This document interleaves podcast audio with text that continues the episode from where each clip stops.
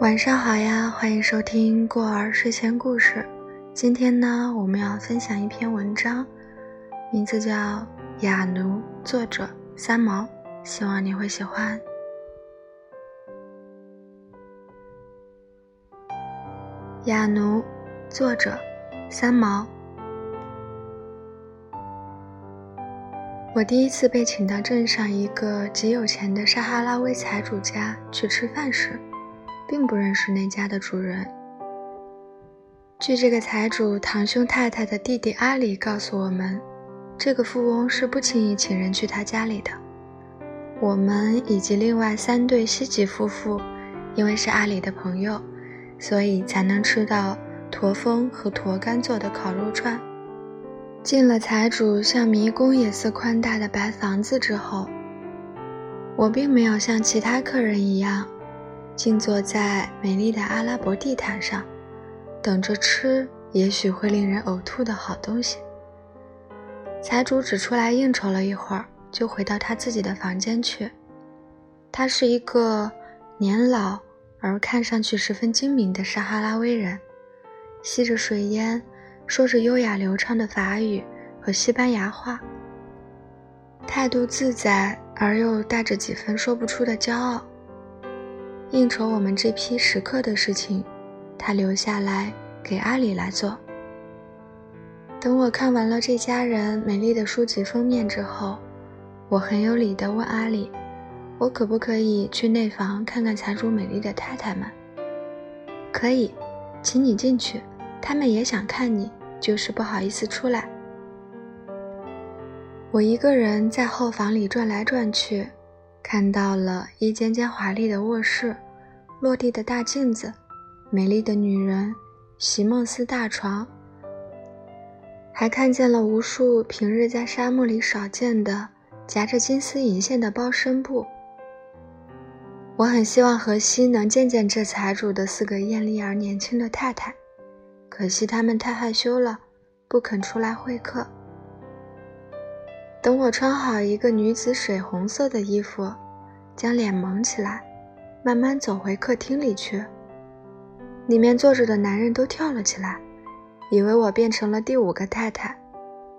我觉得我的打扮十分合适这房间的情调，所以决定不脱掉衣服，只将蒙脸的布拉下来，就这么等着吃沙漠的大菜。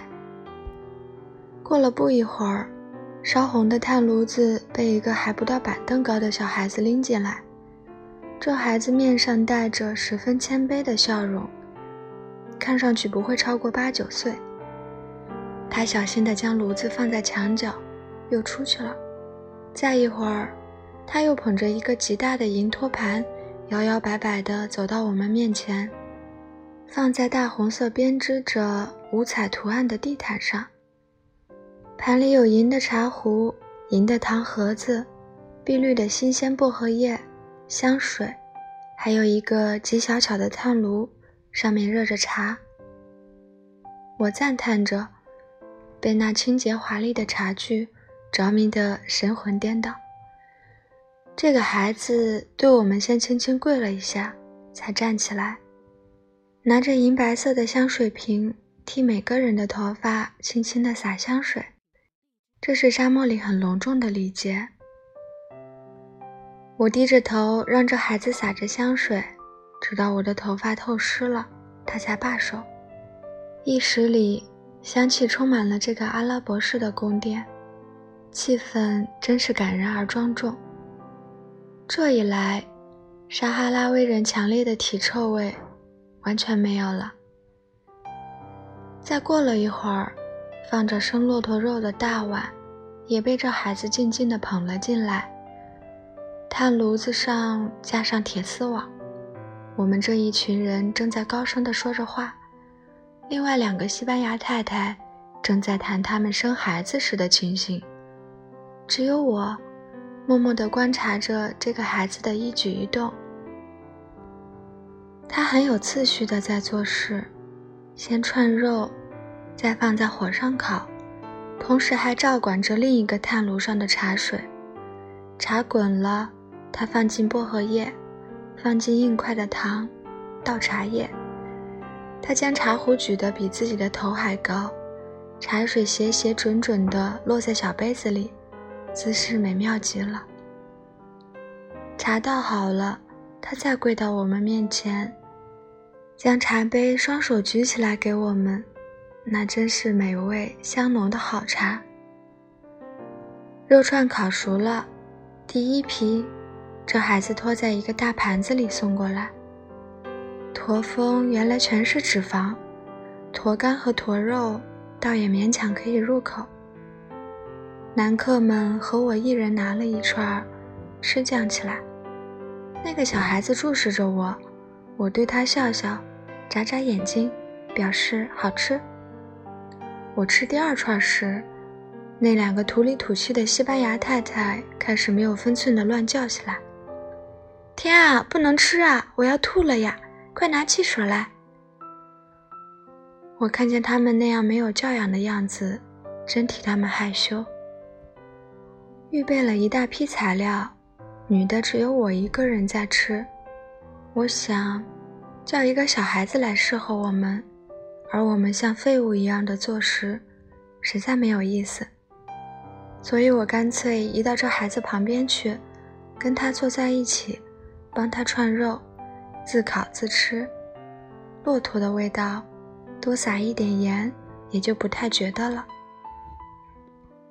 这个孩子。一直低着头默默地做事，嘴角总是浮着一丝微笑，样子伶俐极了。我问他：“这样一块肉，一块驼峰，再一块肝，串在一起，再放盐，对不对？”他低声说：“哈克。”对的，是的，等意思。我很尊重他，山火、翻肉都先问他。因为他的确是一个能干的孩子，我看他高兴的脸都红起来了。火那边坐着的一群人却很不起劲儿。阿里请我们吃地道的沙漠菜，这两个讨厌的女客还不断的轻视的在怪叫：茶不要喝，要汽水；地下不会坐，要讨椅子。这些事情。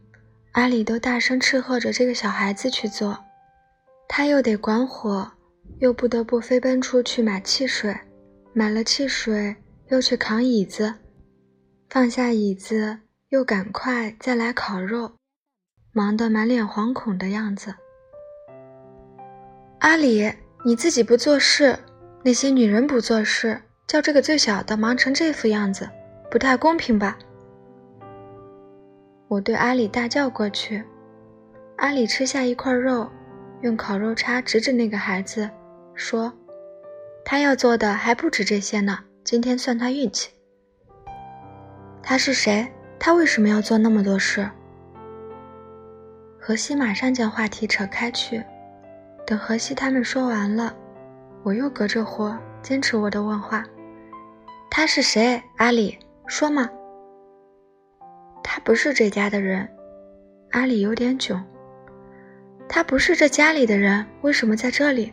他是邻居的小孩。不是。室内静了下来，大家都不想。我因为那时刚去沙漠不久，自然不明白他们为什么都好似很囧，连荷西都不想。到底是谁吗？我也不耐烦了，怎么那么拖泥带水的呢？三毛，你过来。荷西招招手叫我，我放下肉串走过去。他，是奴隶。荷西轻轻地说，生怕那个孩子听见。我捂住嘴，盯着阿里看，再静静地看看那低着头的孩子，就不再说话了。奴隶怎么来的？我冷着脸问阿里。他们世世代代传下来的，生来就是奴隶。难道第一个生下来的黑人脸上写着“我是奴隶”？我望着阿里淡棕色的脸，不放过对他的追问。当然不是，是捉来的。沙漠里看见有黑人住着，就去捉，打昏了，用绳子绑一个月，就不逃了。全家捉来，更不会逃。这样一代一代传下来，就成了财产，现在也可以买卖。见我面有不平不忍的表情，阿里马上说：“我们对待奴隶也没有不好，像他这小孩子，晚上就回去跟父母住帐篷，他住在镇外，很幸福的，每天回家。这家主人有几个奴隶？有两百多个，都放出去替西班牙政府筑路，到月初，主人去收工钱。”就这么暴富了。奴隶吃什么？西班牙承包工程的机关会给饭吃。所以你们用奴隶替你们赚钱，而不养他们。我斜着眼盯着阿里。喂，我们也弄几个来养。一个女客对她先生轻轻地说：“你他妈的闭嘴！”我听见他被先生臭骂了一顿。告别这家财主时，我脱下了本地衣服，还给他美丽的妻子。大财主送出门来，我谢了谢他，但不要再跟他握手。这种人，我不要再跟他见面。我们这一群人走了一条街，我才看见小黑奴追出来，躲在墙角看我。凌厉的大眼睛像小鹿一样温柔。我丢下了众人，轻轻向他跑去。皮包里找出两百块钱，将他的手拉过来，塞在他的掌心里，对他说：“谢谢你。”才又转身走开了。我很为自己羞耻。金钱能代表什么？我向着孩子表达的。就是用钱这一种方式吗？我想不出其他的方法，但这实在是很低级的亲善形式。第二天，我去邮局取信，想到奴隶的事，顺便就上楼去法院看看秘书老先生。哈，三毛，久不来了，总算你还记得我。秘书先生，在西班牙的殖民地上，你们公然允许蓄奴。真是令人感佩。秘书听了，哀的长叹了一口气。他说：“别谈了，每次撒哈拉威人跟西班牙人打架，我们都把西班牙人关起来。对付这批暴民，我们安抚还来不及，哪里敢去过问他们自己的事？怕都怕死了。你们是帮凶，何止是不管，用奴隶筑路，发主人工钱。”这是笑话。哎，干你什么事？那些主人都是部落里的首长，马德里国会都是那些有势力的撒哈拉威人去代表，我们能说什么？堂堂天主教大国不许离婚，偏偏可以养奴隶，天下奇闻，真是可喜可贺。嗯，我的第二祖国，天哦！三毛，不要烦了，天那么热。好啦，我走了，再见。我大步走出法院的楼。那天傍晚，有人敲我的门，很有礼貌，轻轻地叩了三下，就不再敲了。我很纳闷，哪有这么文明的人来看我呢？开门一看，一个不认识的中年黑人站在我门口。他穿得很破，很烂，几乎是破布片挂在身上。裹头巾也没有，满头花白了的头发在风里漂浮着。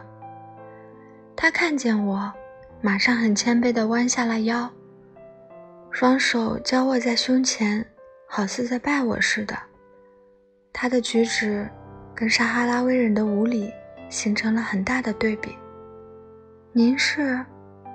我等着他说话，他不会说话。口里发出沙哑的声音，比着一个小孩身形的手势，又指指他自己。我不能领悟他的意思，只有很和气地对他说：“什么？我不懂什么。”他看我不懂，马上掏出了两百块钱来，又指指财主住的房子的方向，又比小孩的样子。啊，我懂了，原来是那小孩子的爸爸来了，他硬要把钱塞给我，我一定不肯。我也打手势，说是我送给小孩子的，因为他烤肉给我吃。他很聪明，马上懂了。这个奴隶显然不是先天性的哑巴，因为他嘴里会发声，只是聋了，所以不会说话。他看着钱，好似那是天大的数目。他想了一会儿，又要交还我。我们推了好久。他才好似拜了我一下的弯了下身，合上手，才对我笑了起来，又谢又谢，才离开了。那是我第一次碰见哑奴的情景。